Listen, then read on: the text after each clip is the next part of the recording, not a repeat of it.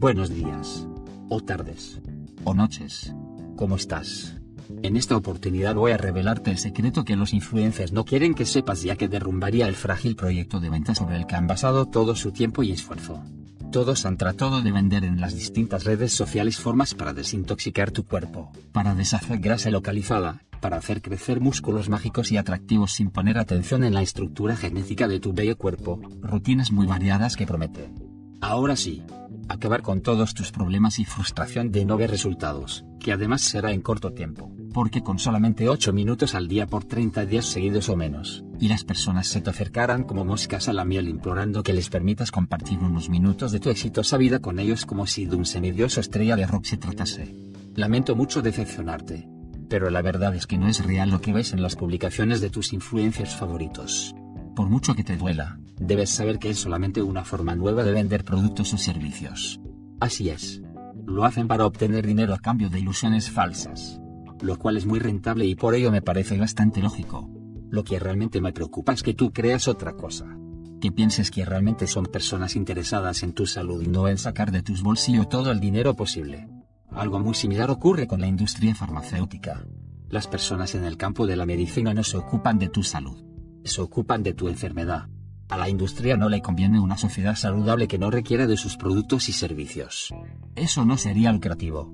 Cada uno es libre de ver la realidad como prefiera, a través de autoengaños o de forma cruda. Y a ver. Aclarando el punto anterior. No estoy contra los fármacos ni los doctores.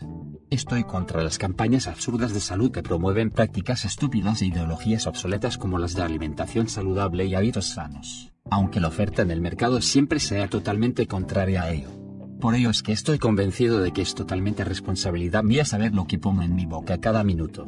Así como es tu responsabilidad saber qué pones en la tuya. Además de saber el porqué de ello. A estas alturas ya debes de saber que tu peso está ligado al número de calorías que requieres a lo largo del día y la cantidad que consumes por parte de alimentos y golosinas. Pero, ¿sabes que una parte importante de las enfermedades actuales también son causadas por esta misma razón?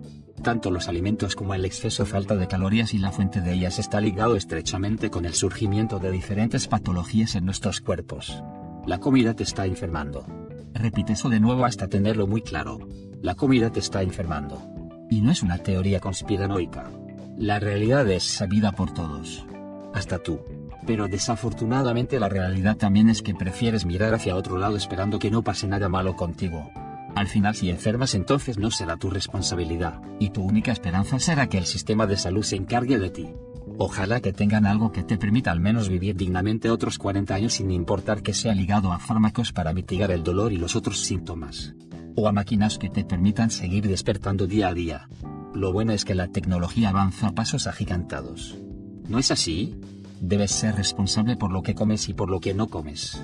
La única forma de poder seguir adelante en el tiempo es tener en mente que lo quieres hacer con dignidad y respeto. Si pudieras saber que en 40 años o menos, ya no vas a ser capaz de limpiar tú mismo tus propios desechos corporales, entonces serías más consciente de lo que haces hoy por ti. Come bien. No comas en todo momento. Podría decirte que ni siquiera lo hagas diario. Dale a tu cuerpo el tiempo de procesar toda la basura que ha consumido en estos años. Tu cuerpo tiene la capacidad e inteligencia necesaria para poder aprovechar todo a su favor. No lo hostigues pensando que tú o incluso alguien ajeno a ti sabe más de tu cuerpo que él. Deja de seguir patrones que jamás te has permitido cuestionar.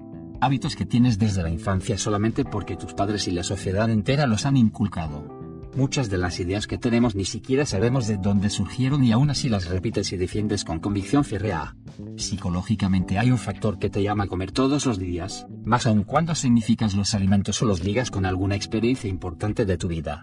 Algo que emocionalmente dejó huella en tu psique y ahora lo intentas revivir a través del consumo de dichos productos.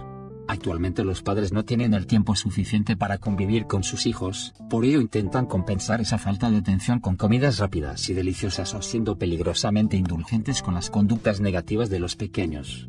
Pero al mismo tiempo, algo que ningún padre quiere que su hijo ignore ni mucho menos evite, es el momento sagrado de cada una de las tres comidas del día. Como si el no desayunar fuera a derretir mágicamente al niño unos momentos después de la hora pactada piensan que si se ocupan al menos de la alimentación de sus hijos y no fallan en ello ni por un momento, entonces eso reflejará el verdadero amor y cuidado que le tienen. Por el contrario, no tener un estricto control de la alimentación del infante, se reflejará en ellos haciendo que socialmente sean jugados por padres igual de enajenados en otros aspectos, pero que pueden criticar a los que no alimentan obsesivamente a sus hijos como ellos. Aun cuando de besos de 6 años se trate. Deja de intentar dar o recibir amor a través de la comida. Si piensas que tú no eres parte de eso, simplemente piensa en muchos de tus llamados antojos y el contexto en el que los provocas. Siempre están ligados a tus emociones. Siempre. La siguiente vez que te provoquen unos tacos de tripa intenta recordar la primera vez que los probaste. Seguramente recordarás un bello momento con tus padres o amigos en el que tus emociones te permitieron sentir gran placer y ligaste ese hecho al sabor inigualable de los taquitos. Haz la prueba y te darás cuenta de que no se te antojan en realidad los tacos. Lo que quieres es revivir ese placer una vez más, quizá porque el momento en el cual vives hoy no es tan agradable o emocionante. Un experimento sencillo pero algo cruel. Ya que te sitúa en tu desagradable realidad, entonces, ¿seguirás adelante con tu intención con placer antojos? Seguramente sí. Pero al menos de hoy en adelante tendrás la curiosidad y posiblemente un día, tarde o temprano quieras dejar de engañarte. El cuerpo que tienes hoy, es porque tú lo has permitido. Bueno o malo dependiendo de tus circunstancias. La buena noticia es que el cuerpo en que vivirás de aquí en adelante también depende de ti. De tus hábitos y fuerza de voluntad, de tu disciplina o falta de ella. De tu adherencia y compromiso con tus objetivos y las expectativas que tengas de tu futuro y la calidad de vida a la que aspires. ¿Y tú, quieres tener el control o ser una víctima más del sistema? Al final serán muchos. Al menos tendrás compañía, podrán quejarse del Estado y formular hipótesis de utopías que ninguna relevancia tendrá en el mundo, pero te sentirás intelectual y podrás esperar la siguiente consulta médica con resignación y tolerándolo ya que no eres el único.